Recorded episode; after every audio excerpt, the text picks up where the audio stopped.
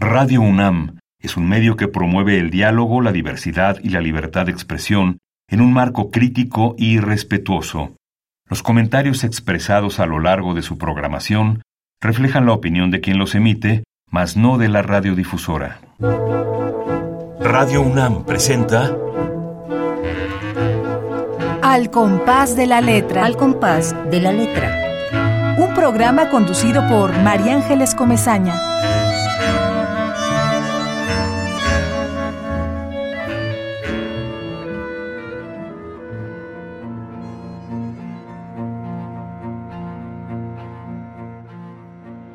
La bicicleta.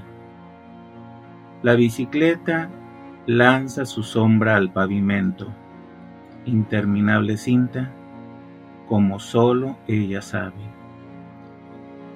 La sombra crece, se estira allá, muy lejos, y alcanza la otra orilla. Luego viene y me cuenta, o si no, desaparece, se pierde en un suspiro y otra surge despacio para cubrir la ausencia de la sombra que somos, mi bicicleta y yo. Continúo pedaleando, ruedo vertiginoso, me trago el pavimento de esta noche, luego miro el reloj, la una y quince. Me hundo lentamente por el paso a desnivel. Desaparezco apenas, pero vuelvo a surgir del lado opuesto como si así espantara una parvada de pájaros chillones y el mar atrás me fuera persiguiendo. Finalmente, cansado, adolorido, me detengo a las puertas de la casa. Dejo la bicicleta en la cochera, reclino sus manubrios pensativos, el niquelado brillo de su acero y mi propio cansancio de cara a la pared.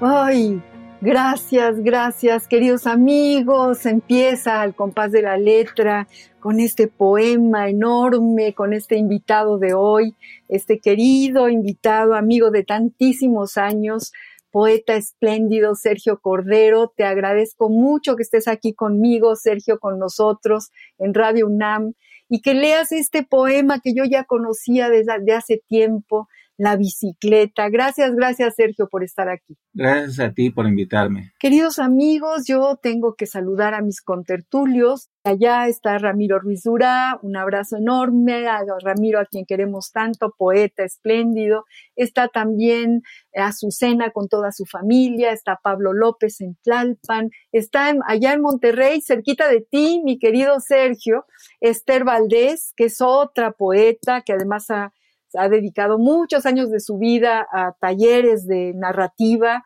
y de poesía. Y bueno, queridos amigos, yo le voy, voy a leer esta preciosa semblanza que nos manda Sergio. Desde la semblanza ya tocamos la calidad de poética de este gran escritor. Sergio Cordero nos dice, por línea paterna, provengo de una familia de músicos y pintores. Cada que veo el autorretrato del pintor Juan Cordero, 1822-1884, me parece estar viendo mi rostro a esa misma edad. Me pregunto si somos parientes. No he podido investigarlo. De la línea materna sé mucho menos, solo que mi abuelo pasó su juventud predicando la palabra de Dios por los pueblos del norte de México mi madre de Saltillo y mi padre colimense. Se conocieron en Guadalajara, considerada en aquella época por sus habitantes como la ciudad perfecta. Mis padres se casaron y tuvieron ocho hijos. Soy el segundo de tres varones. Muy joven, mi padre abandonó el teatro por la contabilidad y decidió que el futuro de sus hijos estaría en el comercio. Como semejante destino me condenaría a ser gratuitamente el empleado vitalicio de mi hermano mayor, opté por seguir mi propio camino. Desde los 14 años me dedico a la literatura. Al morir mi padre, dejé la casa familiar. También dejaría la ciudad donde nací, siguiendo el consejo de mi coordinador de taller de literatura. Fíjense, queridos amigos, ni más ni menos que el doctor Elías Nandino. Abrimos un paréntesis y dice Nandino, Guadalajara es una china poblana que todavía no sabe andar con tacones altos. Si quieres crecer y madurar, vete de aquí. Se cierran las comillas. Y lo hice, nos dice Sergio. He pasado dos tercios de mi vida en Monterrey. En esta ciudad logré como escritor cosas que en Guadalajara me hubieran sido imposibles. Aquí conocí a mi actual pareja. Aquí nacieron mi hija y mis dos nietos. Pero he de admitirlo, siempre escribo con el pensamiento y la imaginación puestos en mi patria chica, en mis padres, en mis hermanos y sobrinos. A todo eso tuve que renunciar para ser yo mismo. El 5 de febrero de 2022 cumplí 38 años de vivir en Monterrey. ¿Qué tal, Sergio? ¿Qué tal, amigos? ¿Qué les parece esta semblanza de nuestro poeta invitado la tarde de hoy? ¿Cuántas cosas pasaron en estos 30 años, mi querido Sergio? Conocí a Sergio Cordero siendo un jovencito de 20 años, recién llegado de Guadalajara, y trabajábamos juntos en el Instituto Nacional para la Educación de los Adultos, en el INEA. Cierto, no me dejarás mentir, ¿verdad, Sergio? En efecto, yo llegué a, la Ciudad de México porque recibí una beca de, de Limba, de Bellas Artes, para escribir mi primer libro de poemas. Gracias a, los consejos de Nandino, entre ellos el que acabas de mencionar, de que me dijo, yo quería quedarme en Guadalajara y recibir el, dinero de la beca en Guadalajara. De hecho, eh, esto que me dijo Nandino surgió de que yo fui a hacerle una de las preguntas más tontas que he hecho en mi vida, que es este, oiga, Doc, ¿no habrá forma de que el INBA se, ponga de acuerdo con Bellas Artes de Jalisco para que me envíen el dinero directamente a Guadalajara? Y Nandino primero me puso la regañada más grande del mundo. Y después me dijo, que no entiendes que es la oportunidad de tu vida, tienes que irte de aquí, tienes que madurar, no, no te puedes quedar aquí. Si te quedas aquí no vas a evolucionar. ¿eh? O sea, aprovecha la oportunidad de que tienes la beca, de que eso va a hacer que te vayas a México. Pues a tomar el taller, porque tenía que tomar el taller en, en la capilla alfonsina. Eh, mi coordinador fue un poeta muy querido por mí y que murió hace unos años, Raúl Renán. Ay, tan querido por todos. Un gran personaje y, un ser humano entrañable en, todos sentidos. Este, me dolió mucho eh, su muerte. Sobre todo porque acababa de publicar yo un ensayo, que de hecho después formó parte de un volumen colectivo, sobre su poesía, que él me, agradeció muchísimo. Pero bueno, llegué con él y, al poco de haber llegado, pues conseguí el, empleo en el INEA, donde tuve el enorme agrado de, de conocerte y, de que trabajáramos juntos. Admito que yo salí de mi tierra muy desorientado. Entenderme con el medio literario del DF fue para mí muy difícil. Este, confieso, claro, esto puedo decirlo ahora que ya han pasado los años y que ya he peinado bastantes canas, pero nunca logré entenderme realmente con el trabajo que tenía que hacer en INEA. Traté, puse lo mejor de mí mismo, en hacer bien mi trabajo, pero en realidad yo estaba muy verde en esa época, muy desorientado, tenía todas las ganas del mundo, pero la verdad, lo confieso humildemente, no creo haber hecho realmente el trabajo que, que tú esperabas de mí. No, ¿cómo no? A ver, Sergio, acuérdate que teníamos, teníamos aquel boletín poético en ah, donde eh, eh, eh, Elvira Gascón, la gran pintora española del exilio español, nos regalaba dibujos y podíamos, podíamos ilustrar los textos de aquel boletín que se llamaba Palabra, por ahí debe, debe de haber algunos ejemplares, y tú escribías poemas ahí, nos ayudábamos todos a la edición, a la corrección de estilo.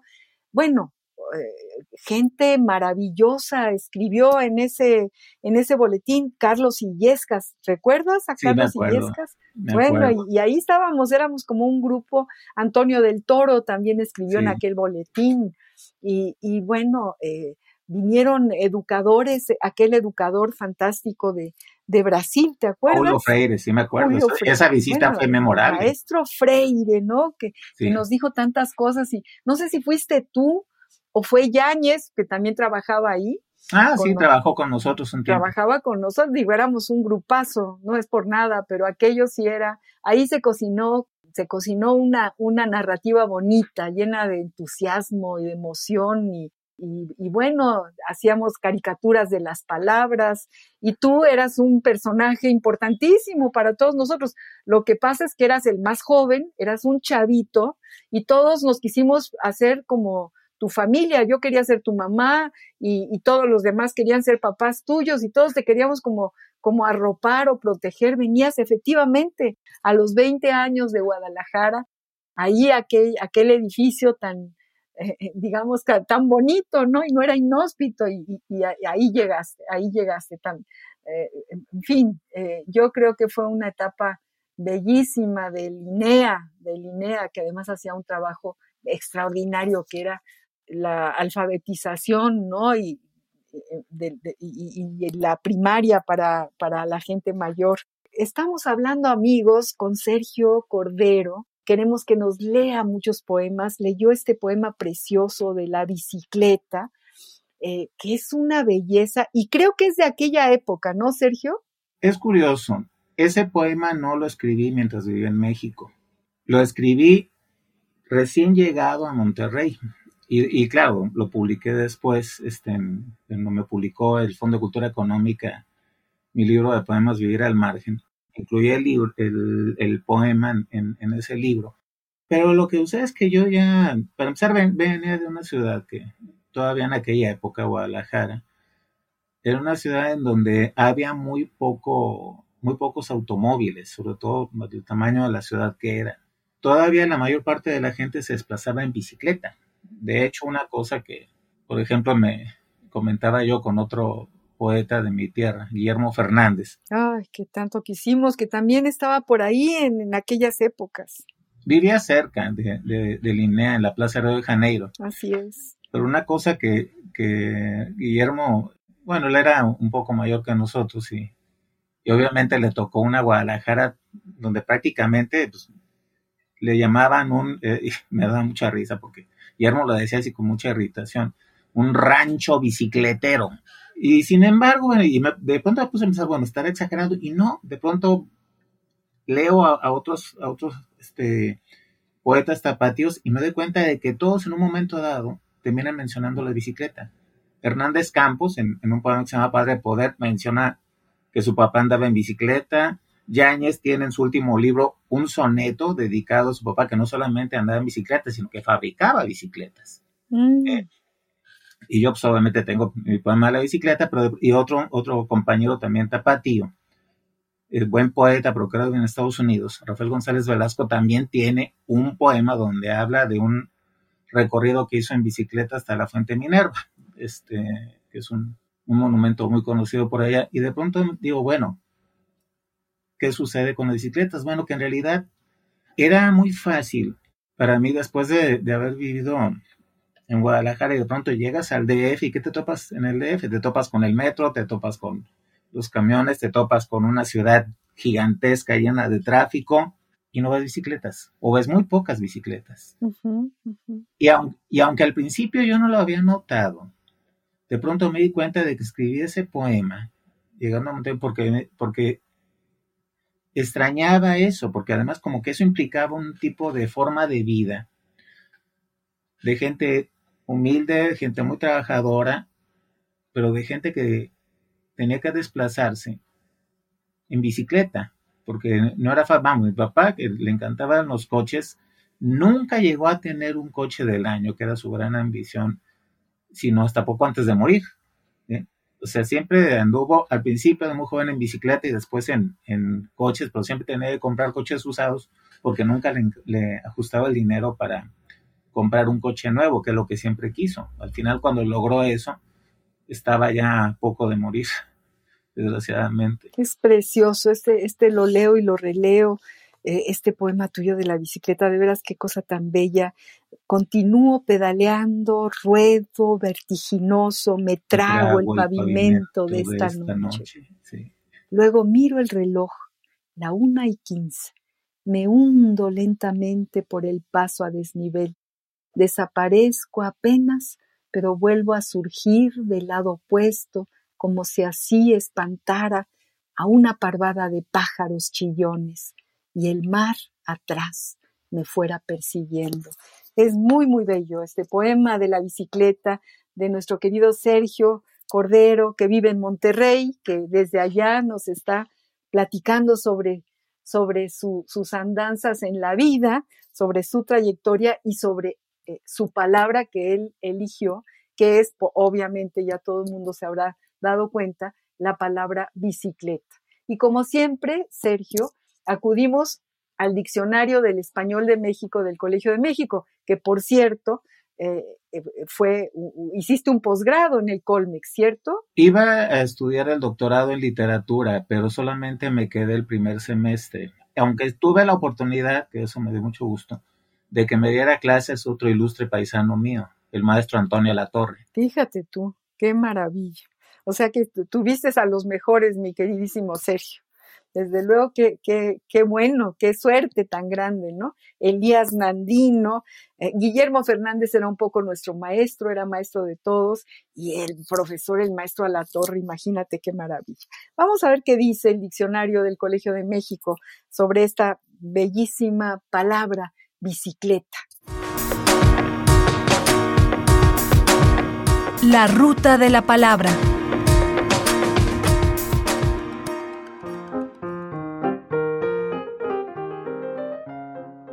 Bicicleta.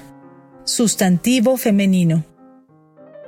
Vehículo de dos ruedas que se impulsa por medio de unos pedales que transmiten la fuerza de las piernas a la rueda trasera mediante una cadena sin fin. Andar en bicicleta. Diccionario del Español de México, del Colegio de México. La ruta de la palabra. Pues es una definición chiquitita, ¿cómo ves, Sergio? Hay que hacer una definición más grande, sobre todo porque hay una cosa que esa definición no dice, eh, que es por eso por lo que yo te envié ese artículo que lo publiqué hace muchos años sobre el ciclista. O sea, el ciclista es este en parte un atleta, en parte pues obviamente se, este, está obligado a utilizar la bicicleta porque tienes que desplazarse a distancias relativamente largas. Pero sobre todo es un suicida, no por voluntad propia, sino porque las circunstancias, sobre todo dado el crecimiento de las ciudades, lo ponen en un riesgo constante, ¿no? A pesar de que en algunas ciudades, por ejemplo la Ciudad de México, mencionaba yo el caso de Aguascalientes, pero también en, en, algunas partes de Guadalajara se ha acondicionado este, los carriles exclusivos para bicicletas. El problema es que, como pasa, por ejemplo, aquí en Monterrey con los carriles exclusivos para el Transmetro, que es una especie de, de, metro, pero con autobuses, que, es también parte de la red de, metro de la ciudad. No, los automovilistas a veces no respetan ese carril y eso provoca accidentes muy graves. Pero el diccionario todo lo que hace es describir el vehículo y describir cómo funciona, pero no describe realmente la experiencia que significa moverte en bicicleta y sobre todo el hecho de que de algún modo, y es por eso por lo que yo me, explico la irritación de los automóviles, porque la he visto. Vamos, yo como, ciclista en Guadalajara tal vez no la vi mucho, pero ya cuando traté de ser ciclista en Monterrey, eso me resultó muy evidente. O sea, a los automovilistas les resulta, no a todos afortunadamente, pero hay algunos a los que resulta muy irritante que se les atraviese una bicicleta. Y eso provoca que haya a veces este, percances, ¿no? Totalmente, totalmente de acuerdo, Sergio querido. Eh, a mí ya, a mí en Guadalajara una vez me, atropelló un, un, cuando andando en bicicleta me atropelló un coche.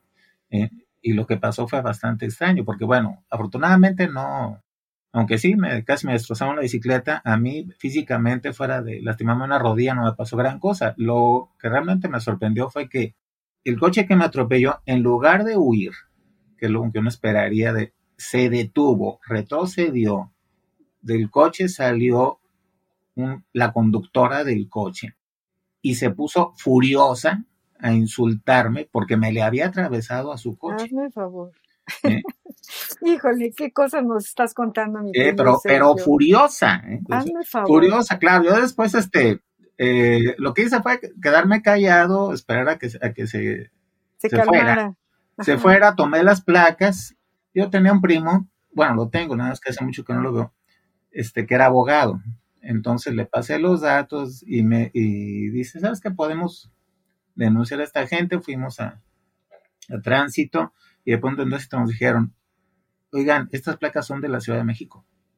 O sea, no podemos hacer nada por ustedes, estas placas no Si fueran, si fueran de, un, de un, vehículo de aquí, tal vez podemos hacer algo por ustedes, pero estas placas son de la Ciudad de México. Ajá, ajá. Entonces, yo, de, entonces entendí, ahora entiendo, porque había la forma de hablar de esta mujer, algo que me desconcertaba mucho, después me di cuenta de que era eso. Exactamente, en el, horrible.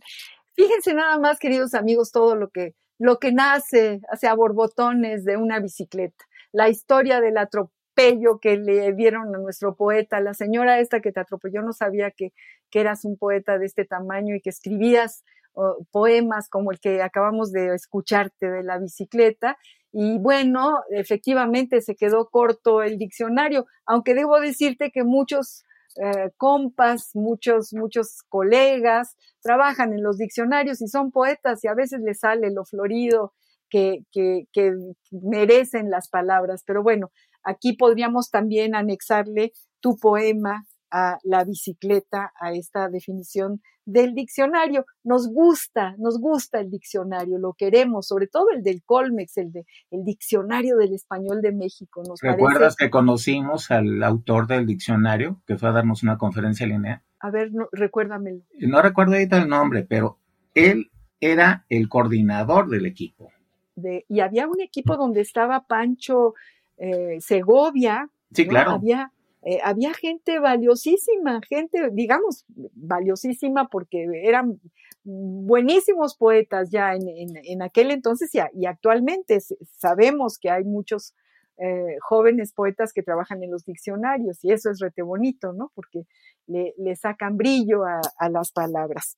Vamos a, respirar hondo, hondo, hondo, quedarnos en la memoria y en la cabeza con esta bellísima, este bellísimo poema de la bicicleta y vamos a una pausa musical para que se nos vaya madurando. Y esta pausa musical eh, eh, es, es justamente una rola de Queen, queridos amigos, que se llama Bicycle Race. Bicycle, bicycle, bicycle. I want to ride my bicycle. Bicycle. I want to ride my bike. I want to ride my bicycle. I want to ride it where I like. You say black, I say white. You say bar, I say bite. You say shark, I say him. And Jaws was never my scene, and I don't like Star Wars. You say Rose, I say Royce. You say God, give me a choice. You say Lord, I say Christ. I don't believe in Peter Pan, Frankenstein, or Superman.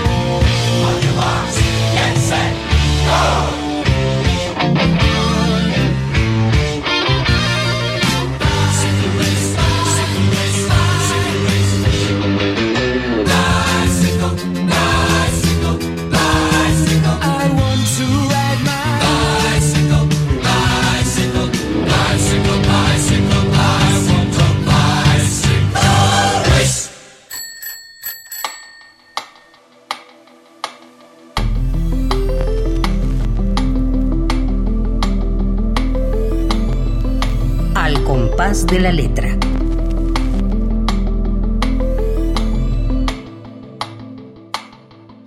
Bueno, quiero andar en bicicleta después de oír a, Queen. Estamos, queridos amigos, en un programa muy especial porque está con nosotros nuestro querido de tantos años, querido poeta Sergio Cordero, leyéndonos su poesía y le pedimos, después de oír a Queen, después de hablar de la bicicleta, que nos lea otro poema de los que tiene ahí preparados para este programa. Voy a leer un poema titulado El otro poeta. Tiene como epígrafe dos versos de Rainer María Rilke, de un poema de él que se titula El poeta. Rilke dice, Todas las cosas a las que me entrego se hacen ricas y a mí me dejan pobre. Hasta ahí Rilke. Esa esclava que obsedió al orfebre adorna la muñeca del guarura. La última acuarela del suicida se multiplica en el papel tapiz. La sinfonía del niño prodigio fue adaptada para un comercial. Ese verso en el que concentré años de experiencia y reflexión es el eslogan de un vino corriente o remata el discurso de un político. Todo aquello a lo que me entregaba ha quedado tan pobre como yo.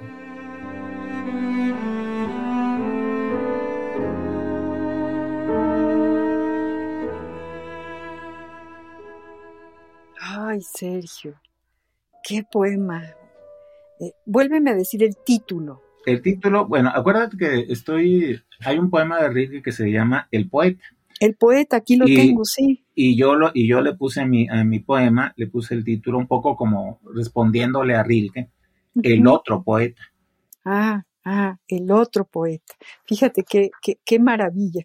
Y tienes también otro que se llama Lamentos del Poeta Oficial, que también es interesante. Sí, es de este mismo libro, que es este el siguiente libro después de Vivir margen, Oscura Lucidez. Ajá, Este, Lamentos del Poeta Oficial, sí. Y, y, respuesta del poeta marginal, ¿no? Exacto. Fantástico, fantásticos poemas, fantásticos poemas, querido, querido Sergio Cordero. Eh, nos gustaría mucho, aunque ya eh, a la hora de leer tu preciosa semblanza, eh, te vimos, te vimos ahí empezando. Eh, cuéntanos algo del taller de Elías Nandino. A mí me parece que Elías Nandino, ese taller fue un semillero de poetas, poetas espléndidos, salieron de, de, este, de este taller. Cuéntanos, cuéntanos cómo, cómo llegaste, cómo era Nandino, cuál fue esa experiencia. Eh, Nandino para mí fue un milagro. No puedo decirlo de otro modo. Para mí como persona, aparte de que como, como escritor, fue sin ninguna discusión mi maestro, aunque tuve otros maestros después, pero quien fue mi maestro por encima de cualquiera fue Elias Nandino. Pero eso es a nivel de mi formación como escritor, para nivel de mi relación con él. Nandino me convirtió, lo digo sin exagerar, en un ser humano. Lo que hizo por mí, Nandino, que, de quien se sabe, vamos, cualquiera lo, que lo haya conocido lo puede decir, que era de una tremenda generosidad. Era probablemente uno de los hombres más generosos que haya dado la literatura mexicana a mí prácticamente me, me sacó de la oscuridad, me, me sacó del marasmo en el que estaba yo viviendo después de, de que mi padre murió, había muerto en 1977.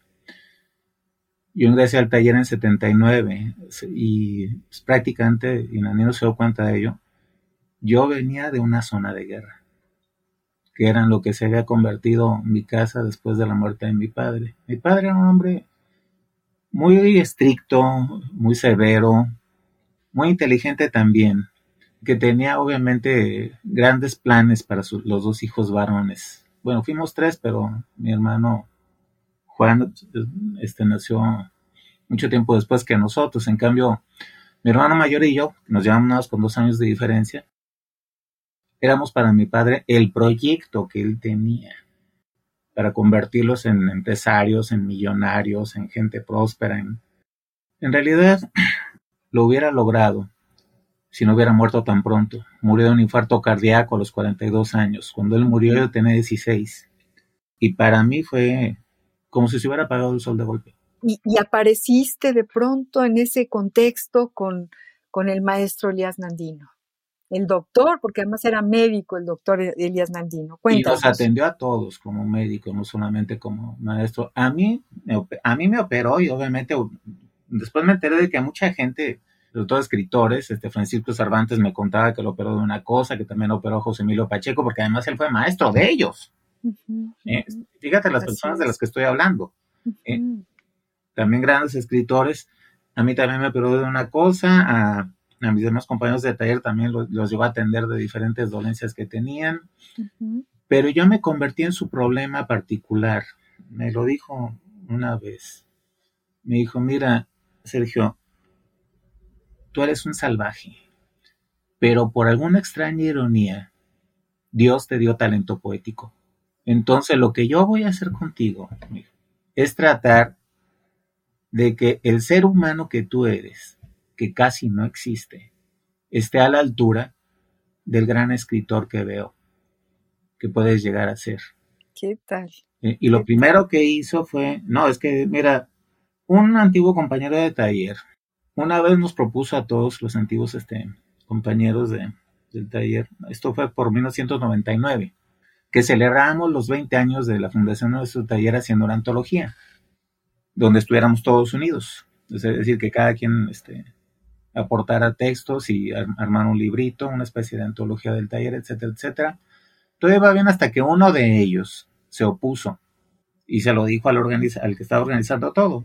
Dijo, si Sergio Cordero está en ese libro, yo no participo. Válgame Dios, válgame Dios. Las rencillas, también los poetas, también sucede entre, los, entre las mejores familias. Bueno, la razón por la que él estaba, no sé, dolido, es que en el año 95, él y yo propusimos libros del Fondo de Cultura Económica. ¿Fue ahí cuando te publicaron tu libro en el fondo? vivir al margen, exacto. Vivir al margen fue aceptado de inmediato y publicado en menos de seis meses. Queremos que no se nos vaya el tiempo y queremos seguirte oyendo leer poesía. Queremos eh, que, nos leas, que nos leas tu poema de la raíz, tus poemas que tengo aquí, que todos me, se me pone la piel de gallina. Pero, ¿qué nos estás diciendo de tu maestro, de Elías Nandino? nos dices, Nandino fue un milagro, fíjate nada más. Para mí lo fue. Me convirtió en un ser humano, prácticamente me sacó de la oscuridad. Esas tres cosas fantásticas nos retratan ¿no? a, un personaje, a un maestro de verdad, de, fondo, ¿no? que además te reconoce como poeta, te reconoce tu talento y, y todos pasamos por una adolescencia negra, difícil, eh, todos eh, estamos justo en, el pozo de las preguntas y de las incertidumbres y, encontrarte con Nandino, bueno, pues qué suerte tuviste. Y, luego con Raúl, Raúl Renán y luego con otros maestros, con, el maestro Alatorre y, y bueno, te, diste, tuviste la gran suerte de una gran formación, una formación sólida como poeta. Léenos, por favor, cualquiera de los poemas que tienes ahí para este programa. Deseo de raíces, ¿te gusta? Ese, Deseo de raíces es fantástico. Bien, tiene como epígrafe un verso de Rubén Darío, de un poema que tal vez conozcas, Lo Fatal. Me limito a citar el primer verso del, del poema de Darío, que dice, Dichoso el árbol que es apenas sensitivo. Y bueno, dejando la cita de Darío, comienzo. Esta mañana algo se detuvo. Y muy a pesar mío, espero en un sillón, deseoso de raíces. Quiero sentirme árbol, no para dormir, ni para morir menos. Bastaría con echar a la basura mi endeble filosofía de la vida. Simplemente me duele la cabeza. A los árboles nunca les duele la cabeza. Nada saben de mis antesalas, en sillones cafés imitación cuero mientras contemplo la miseria azul de mis zapatos tenis. Algún día, sin embargo, consumiré el pasillo. Más vale no correr sobre su banda sin fin por un tropiezo. El que temía bajarse de la cama saltó del piso 19. Dejará de dolerme la cabeza y volveré a sentir calor o frío, pero emociones no. Terminará esta envidia de raíces, donde el árbol espera para darse y yo para pedir.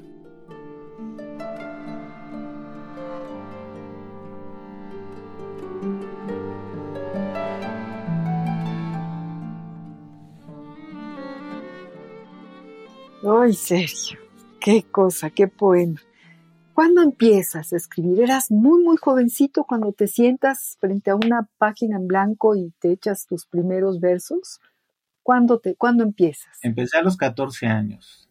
Hace años no le mostraba mis poemas a nadie porque yo sabía, porque ellos lo habían manifestado de diferentes maneras.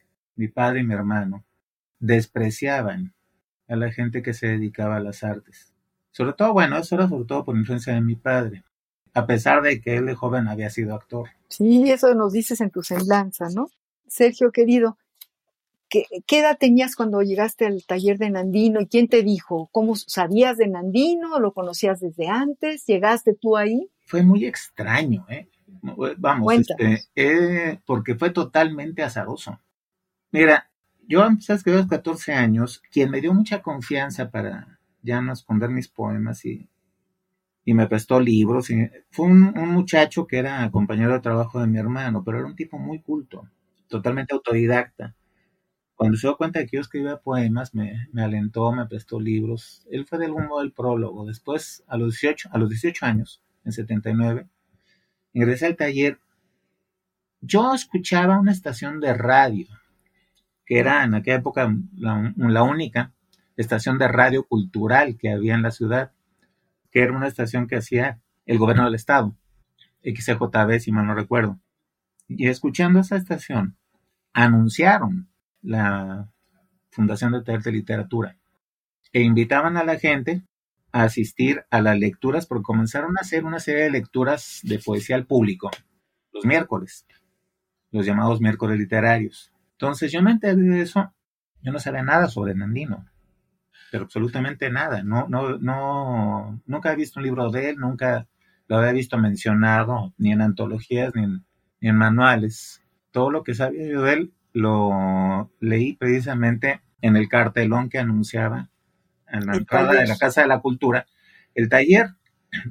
Pero ahí venía en ese cartelón un poema que yo tal vez no hubiera entrado al taller si no fuera porque en ese cartelón venía reproducido un poema de Elías Nandino, bellísimo. Y ese poema fue el que me ganó para entrar al taller, a lo mejor tú lo has leído.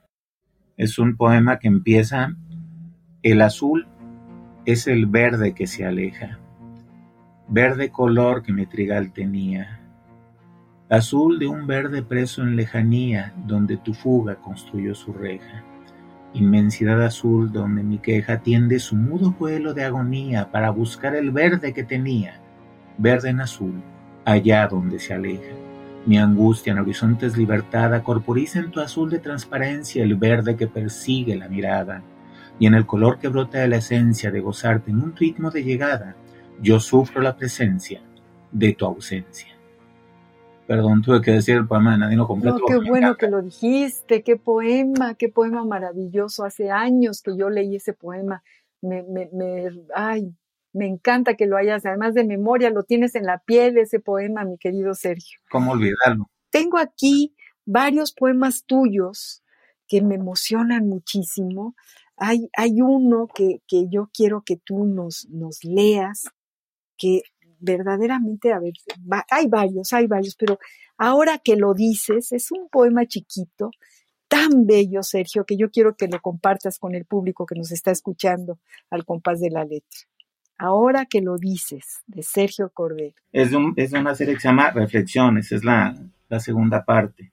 Uh -huh. Dice, ahora que lo dices, no comprendo a la vida Nunca le he pasado la mano por el pelo, ni le he dicho palabras agradables. Cada que voy a verla, me limito a cohabitar con ella, pagándole lo justo. Nunca me la he ganado a base de ternura, y se me olvida a veces que es humana también, que su sexo no siempre fue una selva, sino un patio limpio, una llanura impúber, donde corríamos todos detrás de la pelota.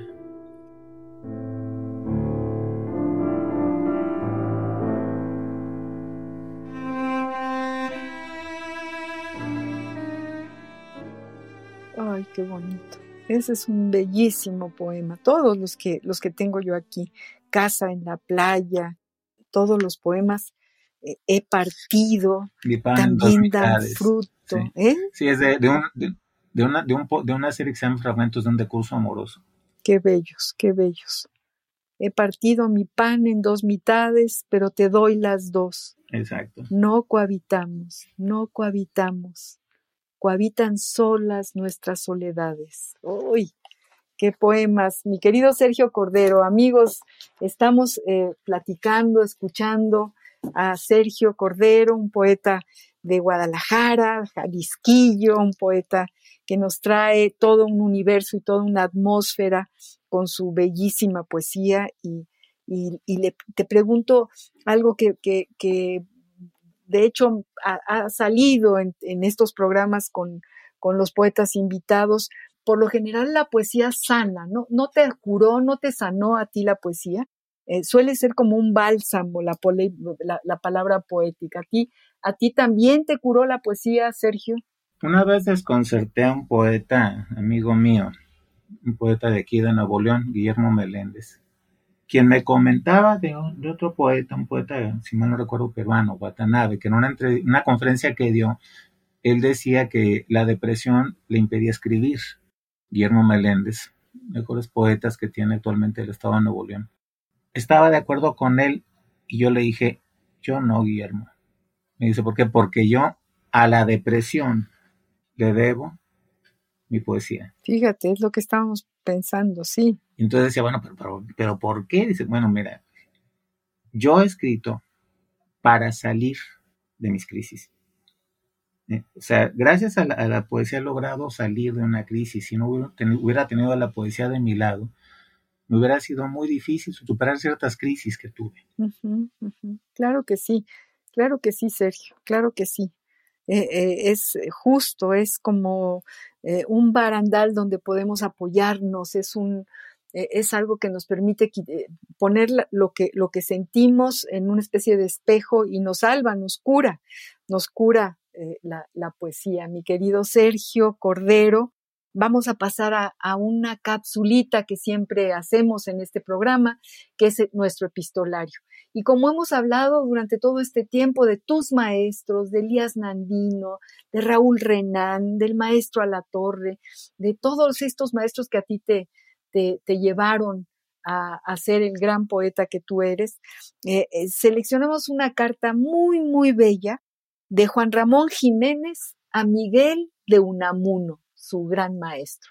Vamos a escuchar esta carta, Sergio, y tú nos hablas de esta carta y de tus propias cartas con Elías Nandino. Epistolario.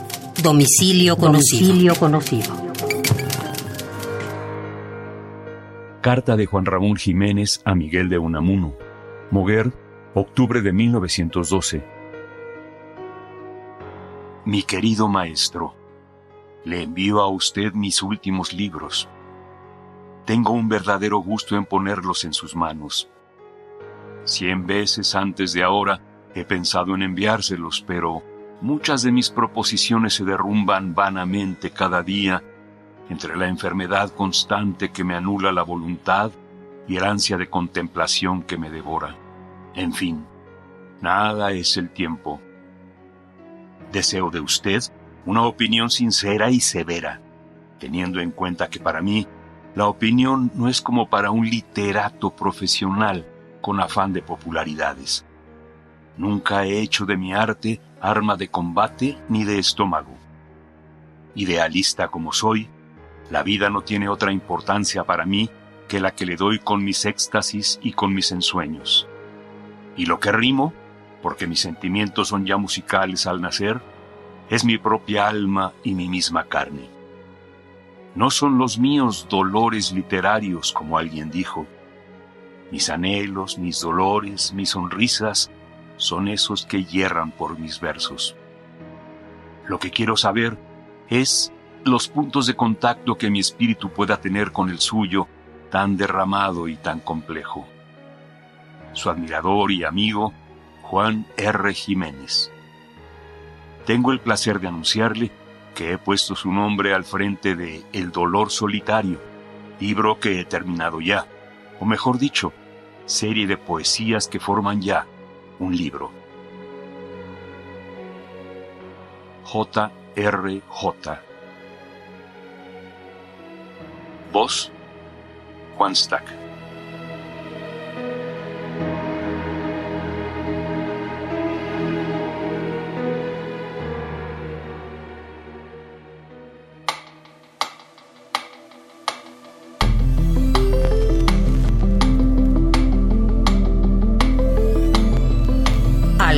De la letra.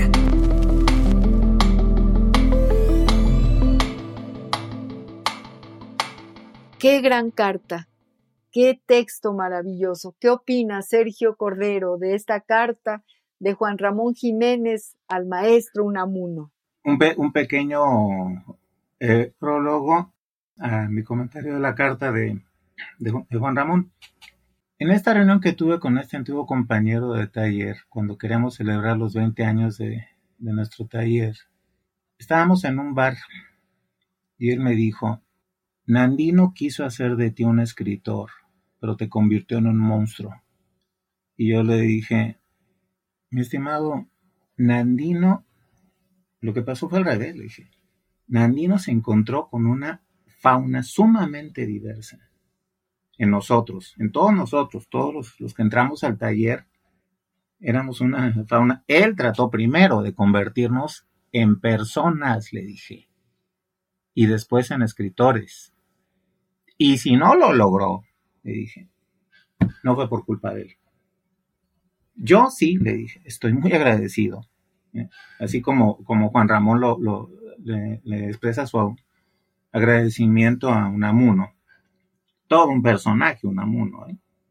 Muy, muy quijotesco, muy, este, un poco también como este otro personaje, ¿no? León Felipe, ¿no? Que eran así, personajes así como que con mucho exabrupto, muy e- efusivos, muy, o sea, de esos, eh, que eso lo dice también un poco Juan Ramón, ¿no? Eh, hablando de sí mismo, o sea, de esos que más que querer ser poetas, querían ser poesía, pero poesía personificada, ¿no?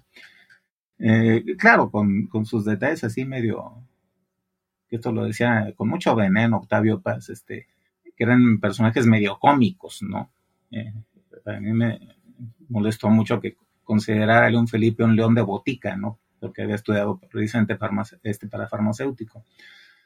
Pero yo pienso que lo que hizo Juan Ramón en realidad deberíamos hacerlo todos, ¿no? Es decir, reconocer por carta y perdón públicamente las enseñanzas de, de nuestros maestros. Un maestro que no he mencionado, pero que me parece importante mencionar, de una índole muy diferente a Nandino, aunque también Nandino fue maestro de él, Francisco Cervantes, Mm, medio paisano tuyo, por cierto, Claro. eh, porque él también este, tenía un abuelo gallego, Sí, me acuerdo. Claro que sí. gallego, y, y de hecho él, este, bueno, tal, eh, él era un personaje un tanto irritante, también medio, medio soberbio, medio agresivo a veces, este, no toleraba fácilmente a ciertos poetas que, que andaban por ahí. Sergio, una pregunta te hago, una pregunta. ¿Tú escribes cartas? Ya no, ¿verdad? Ya no escribimos cartas. ¿Escribiste? ¿Le escribías cartas a tu familia, a tus novias, a, a tus amigos? No tuve novias. En ¿Cómo que Guadalajara, no? Yo te, yo te conocí varias novias, así que no digas que bueno, no. en- eh, tal vez en México y, y ya- y obviamente cuando uno comienza a darse a conocer como poeta. ¿Por qué no nos lees algún poema que, de los que tienes ahí? ¿Algún otro poema? De- yo, te- yo quisiera leerlos todos y el tiempo se nos va. eh, como agua, Sergio, ya falta poquito para que termine este programa y queremos oírte y que nos sigas leyendo.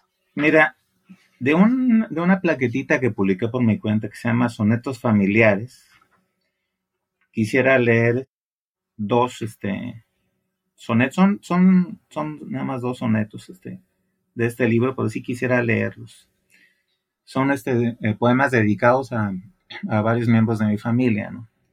Este que voy a leer se lo dediqué a mi abuelo materno, que como digo en, la semblanza, fue predicador, predicó para los testigos de Jehová cuando era joven y después los dejó y se dedicó a otro tipo de actividades. Es, fantástico ese poema, léenos, lo léenos.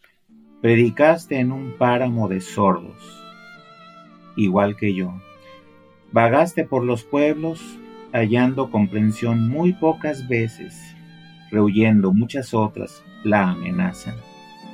Igual que yo creíste en el espíritu y no en lo material. Pasaron hambre y abandono tu esposa y las tres niñas. Otra familia hiciste y te deshizo.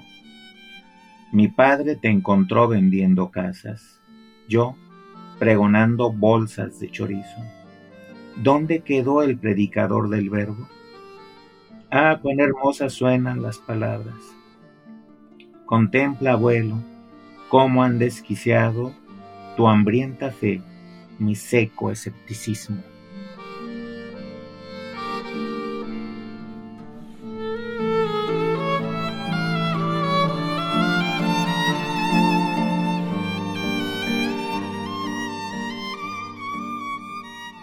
durísimo este poema, pero muy real, muy, muy, muy verdadero, ¿no? Muy redondo. Predicaste en un páramo de sordos igual que yo. Vagaste por los pueblos hallando comprensión muy pocas veces, rehuyendo muchas otras, la amenaza.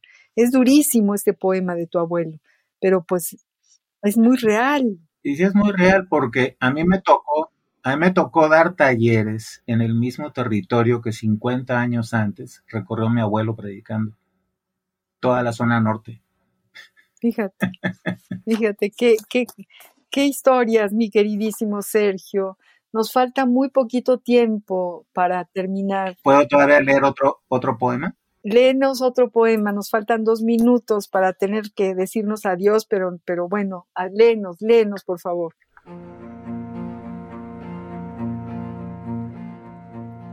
Nosotros, carta a mi hija.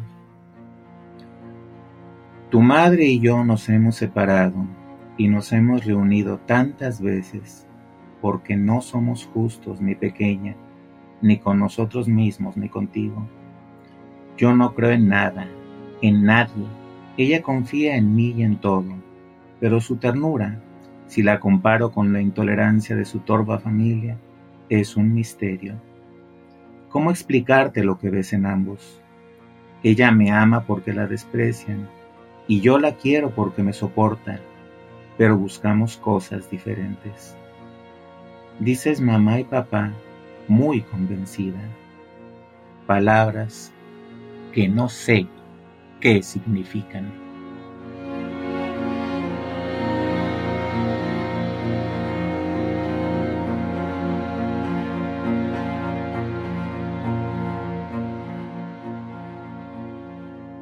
Querido Sergio, cuántas cosas, cuántas verdades hay en tu poesía, que estoy emocionada y encantada de, haber, de haberte encontrado, reencontrado después de tanto tiempo. y que nos hayas, que hayas aceptado estar aquí. Gracias, gracias Sergio. Tengo que, que despedir al programa, el tiempo es así y, queremos que vuelvas y vamos a seguirte leyendo. Eh, queridos amigos, métanse en internet, Sergio Cordero, ahí encuentran la poesía que acaba de, leernos y a este eh, grandísimo, espléndido poeta y muy, muy querido por mí desde que era muy jovencito. Y, espero que vuelva Sergio y, de verdad muchas gracias por haber estado en nuestro programa. Gracias a ustedes. También agradezco a, nuestra querida Ivonne Gallardo, nuestra productora, agradezco a Radio UNAM este espacio para la poesía. Soy María Ángeles Comezaña y los espero el próximo jueves al compás de la letra.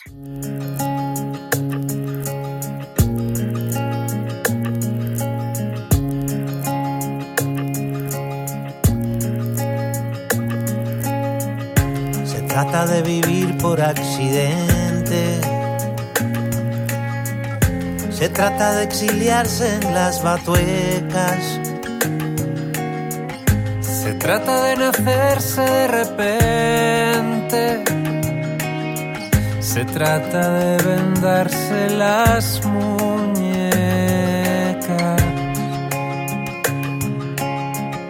Se trata de llorar en los desfiles. Se trata de agitar el esqueleto. Se trata de mearse en los fusiles. Se trata de ciscarse en lo concreto.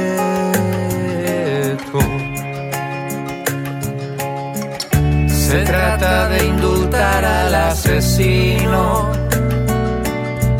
Se trata de insultar a los parientes.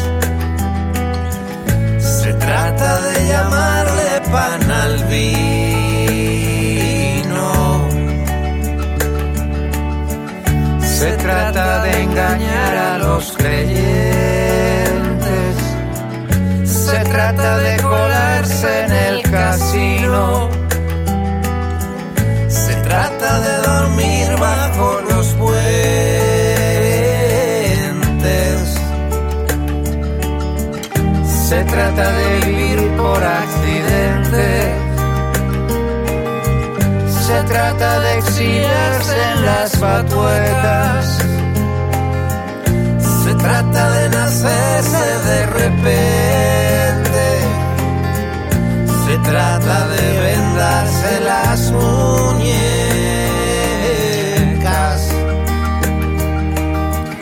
Se trata de indultar al asesino.